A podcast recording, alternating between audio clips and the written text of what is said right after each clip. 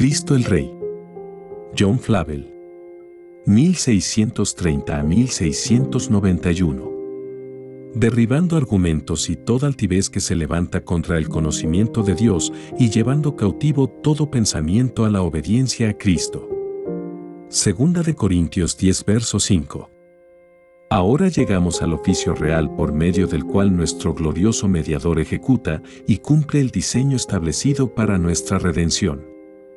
Si Cristo, como nuestro profeta, no hubiera abierto el camino de la vida y salvación a los hijos de los hombres, nunca lo hubieran conocido. Si lo hubieran conocido bien, excepto como su sacerdote, y se hubiera ofrecido a sí mismo para darle salvación, no hubieran podido ser redimidos y de haber sido redimidos, si Cristo no hubiera vivido en la capacidad de rey para aplicarles este sacrificio de su sangre, no hubieran tenido ningún beneficio verdadero y personal de su muerte. Porque lo que reveló como profeta, lo compró como sacerdote, y lo que reveló y compró como profeta y sacerdote, lo aplica como rey primero sometiendo el alma de sus escogidos a su gobierno espiritual, luego gobernándolos como sus súbditos y ordenando todas las cosas en el reino de Dios para bien de ellos. Doctrina. Jesucristo ejerce su poder como Rey sobre el alma de todos aquellos que el Evangelio somete a su obediencia. Después de que los colosenses fueron liberados del poder de las tinieblas, fueron trasladados inmediatamente al reino de Cristo. Colosenses 1 verso 13. El reino de Cristo, que es nuestro tema, es el reino espiritual interior que la Biblia dice que mora dentro de los santos. El reino de Dios está entre vosotros. Lucas 17 del 20 al 21. Cristo mora como un rey sobre su trono en el corazón, la conciencia y los sentimientos de su pueblo. Salmo 110, 3 y su reino consiste en justicia, paz y gozo en el Espíritu Santo. Romanos 14, 17. Primero, comencemos con la manera como Cristo obtiene el trono en el corazón de los hombres. Aunque las almas de los escogidos son suyas, porque le fueron dadas por derecho de redención, y aunque el Padre se las entregó y Jesús murió por ellas, Satanás las poseyó primero. Y así sucede con Cristo, igual que como con Abraham, con quien Dios hizo un pacto prometiéndole la tierra. Eran los cananeos, los fereceos y los hijos de Anac quienes poseían la tierra, y la posteridad de Abraham tendría que luchar por ella y conquistarla antes de poder disfrutarla. El palacio es legado a Cristo por aquel que lo construyó, pero el hombre armado lo tiene por posesión hasta que otro más fuerte llega y se lo quita. Lucas 11 del 20 al 22. Cristo tiene que luchar para llegar a poseer el alma, aunque tiene derecho a ella. Y así lo hace. Porque cuando llega el momento de recobrarla, envía a sus ejércitos para poseerla, tal como dice el Salmo 110 verso 3. Tu pueblo se te ofrecerá voluntariamente en el día de tu poder. Frase que en hebreo también puede significar, en el día de tus ejércitos. Cuando el Señor envió a sus ejércitos de profetas, evangelistas, pastores, maestros, bajo su dirección, y armados con una espada de dos filos, la palabra de Dios, cortante y poderosa. Hebreos 4:12. Pero eso no es todo. Se compungieron de corazón y dijeron a Pedro y a los otros apóstoles, varones hermanos, ¿qué haremos? Hechos 2.37 Las saetas de Cristo son punzantes en el corazón de sus enemigos, de modo que los hombres son conquistados bajo su ataque. Salmos 45 del 5 al 6 Por medio de estas convicciones arrasa con todas sus esperanzas vanas.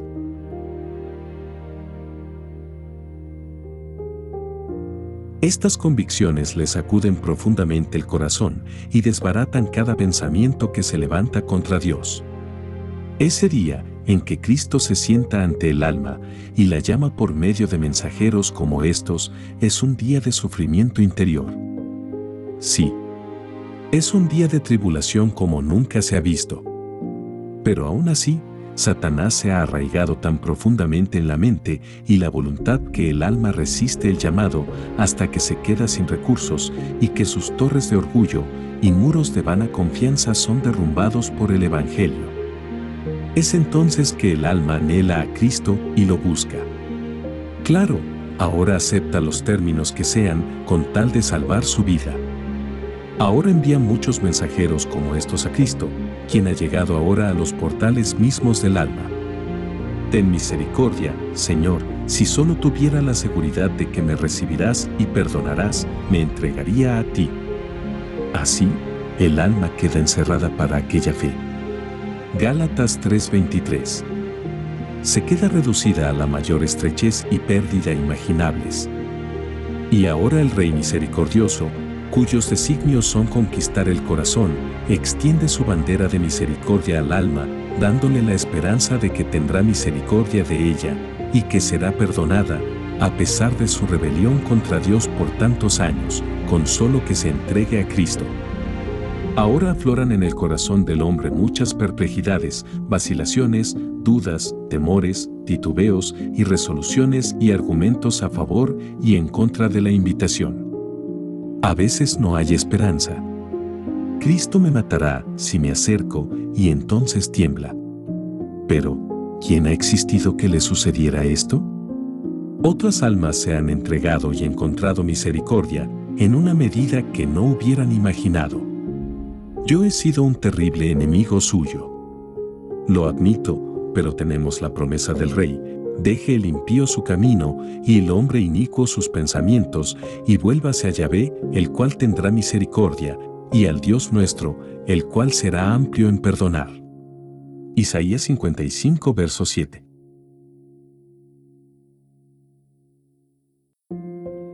Pero el tiempo de misericordia ha pasado, he esperado demasiado tiempo. Pero si esto es así, ¿cómo es que Cristo no me ha descartado y no ha quemado mi alma en el fuego del infierno? Cristo sigue esperando para mostrar su gracia y compasión. Hay mil argumentos como este, hasta que al fin el alma se convence de que si sigue rebelde, perecerá. Y sintiéndose algo animado por los mensajes de gracia enviados a su alma, como, puede también salvar perpetuamente a los que por Él se acercan a Dios. Hebreos 7:25, al que a mí viene, no le echo fuera. Juan 6 verso 37, venid a mí todos los que estáis trabajados y cargados, y yo os haré descansar. Mateo 11:28. Por fin se decide a venir a Cristo y dice, alzad, o puertas, vuestras cabezas, y alzaos vosotras, puertas eternas, y entrará el Rey de Gloria. Salmos 24:7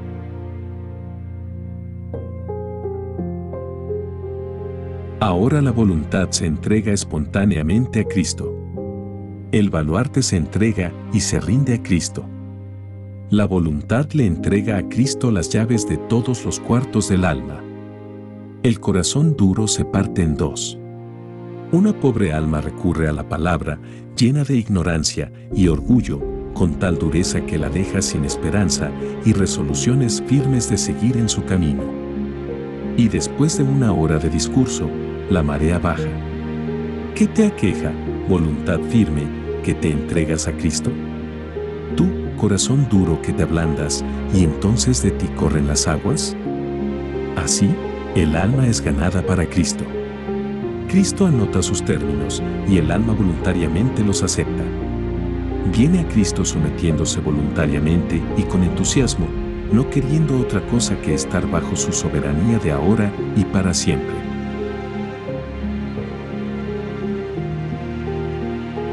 Segundo, consideremos la manera en que Cristo gobierna el alma de los que se someten a Él. Ejerce su autoridad como Rey en cuatro aspectos. Primero, les impone una nueva ley y les manda que sean estrictos y puntuales en obedecerla. El alma había sido antes un instrumento del maligno y no podía tolerar ninguna restricción. Se regía por sus concupiscencias. Nosotros también éramos en otro tiempo, insensatos, rebeldes. Tito 3:3 Fuera lo que fuera que la carne quería y el apetito sensual ansiaba, debía tenerlo, costara lo que costara. Si la condenación era su precio, no había problema siempre que no tuviera que pagarlo ya. Pero ahora ya no podía estar sin la ley de Dios y sin la ley de Cristo. El alma acepta de buena voluntad los artículos de paz el día que pasa a ser objeto de misericordia. Llevad mi yugo sobre vosotros y aprended de mí. Mateo 11 verso 29. Esta ley del Espíritu de vida en Cristo Jesús me ha liberado de la ley del pecado y de la muerte. Romanos 8:2. Aquí hay rigurosidad pero no esclavitud, porque la ley no solo está escrita en la Biblia, sino escrita por su Espíritu en el corazón de sus súbditos. Esto hace de la obediencia un placer, y es más fácil el negarse a uno mismo. El yugo de Cristo está recubierto de amor, de modo que nunca irrita el cuello de su pueblo. Segundo, reprende y disciplina a las almas por las violaciones y transgresiones contra su ley. Ese es otro acto de la autoridad de Cristo. El Señor al que ama, disciplina y azota a todo el que recibe por hijo. Hebreos 12 versos 6 y 7. Estas disciplinas de Cristo son aplicadas con la vara de providencia en sus cuerpos y consolaciones externas o en sus espíritus y consolaciones interiores. A veces sus reprensiones le duelen al hombre exterior. Por lo cual hay muchos enfermos y debilitados entre vosotros y muchos duermen. Primera de Corintios 11 verso 30. El Señor, prefiere que su carne sufra a que sus almas perezcan. A veces les ahorra los sufrimientos externos y se los produce al hombre interior, lo cual es una vara que causa mucho más dolor. Quita la paz y el gozo del espíritu de su pueblo. El hecho de que esconda su rostro es una severa reprensión. Sin embargo, todo es para corregir, no para destruir. Y no es poco privilegio el que los súbditos de Cristo reciban una disciplina a tiempo y santificada para apartarlos de sus pecados. Tu vara y tu callado me infundirán aliento. Salmos 23:3 A otros les deja seguir en la obstinación de sus propios corazones. Cristo no los disciplina para su bien, no los llama a cuenta por ninguna de sus transgresiones, sino que lidia con todas ellas en el infierno. Tercero, otro acto de Cristo como Rey es el refrenar a sus siervos e impedirles que caigan en iniquidad y que tomen los rumbos de sus propios corazones, porque en ellos hay todavía un espíritu con inclinación de apartarse, pero el Señor en su ternura por ellos no deja que sus almas hagan iniquidad. Cuando casi se deslizaron mis pies, por poco resbalaron mis pasos. Salmo 73, 2. Es entonces que el Señor previene el pecar quitando providencialmente la ocasión o ayudándolos a resistir la tentación, en su gracia auxiliándoles el Espíritu para protegerlos de la tentación que los acecha.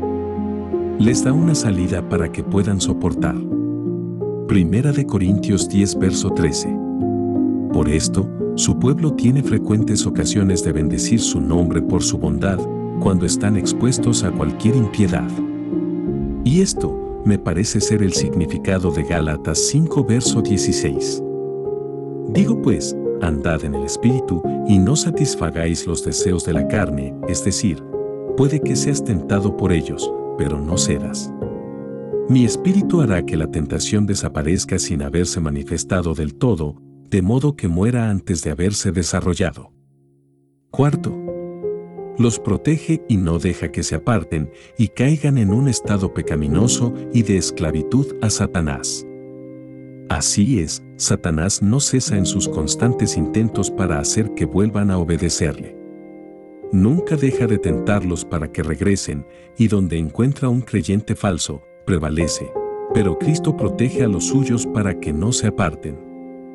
Cuando estaba con ellos en el mundo, yo los guardaba en tu nombre, a los que me diste. Yo los guardé, y ninguno de ellos se perdió, sino el hijo de perdición, para que la escritura se cumpliese. Juan 17, verso 12. Son guardados por el poder de Dios mediante la fe, para alcanzar la salvación. Primera de Pedro. Ninguno es más solicitado ni más seguro que el pueblo de Dios. Son guardados en Jesucristo. Judas verso primero. No es la gracia de ellos lo que los mantiene a salvo, sino el cuidado y continua vigilancia de Cristo. Este es su pacto con ellos, y haré con ellos pacto eterno, que no me volveré atrás de hacerles bien, y pondré mi temor en el corazón de ellos, para que no se aparten de mí. Jeremías 32 verso 40. Como rey, los guarda. Quinto. Como rey, recompensa su obediencia y los anima a servirle sinceramente. Aunque todo lo que hacen para Cristo es por obligación, Cristo ha unido su consolación con su deber. Estas bendiciones tuve porque guardé tus mandamientos. Salmo 119, 56. Se comprometen a hacerlo en medio de cada deber. Dios es galardonador de los que le buscan. Hebreos 11:6. Sexto. Calma todas las dificultades y entrega paz cuando sus espíritus están alborotados. La paz de Dios gobierna en sus corazones. Colosenses 3:15. Cuando afloran las emociones tumultuosas, cuando la ira, el odio y el deseo de venganza comienzan a aparecer en el alma, esto soluciona todo. Escucharé lo que hablará Yahvé, porque hablará paz a su pueblo y a sus santos. Salmo 85, 8. Es el que dice al mar embravecido, cálmate y le obedece. Cristo es el único que puede dar paz al espíritu inquieto. Estos son los actos de Cristo como Rey. Los realiza con poder, dulzura y poderosamente en el alma de su pueblo. Con poder. Ya sea que nos refrena de pecar o nos impulsa a cumplir nuestros deberes. Lo hace eficazmente en el alma, porque el reino de Dios no consiste en palabras, sino en poder. Primera de Corintios 4 verso 20.